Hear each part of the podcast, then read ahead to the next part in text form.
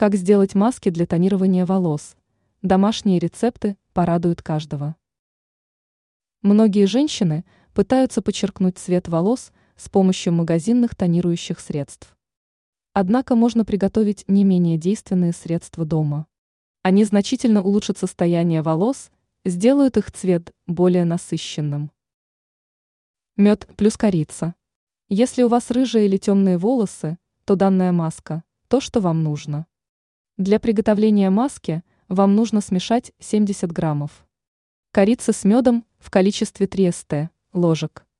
Данную смесь важно нагреть, а затем добавьте в нее 70 мл бальзама для волос. После этого останется лишь нанести состав на волосы, а через 2-3 часа смыть водой. Мед ромашка. Данная маска подходит людям со светлыми волосами. Она придает локонам золотистый цвет. Для приготовления маски нужно смешать 100 мл отвара ромашки с 3 ст, л меда и лимонным соком от одного плода. После этого следует нанести маску на пряди и через пару часов смыть.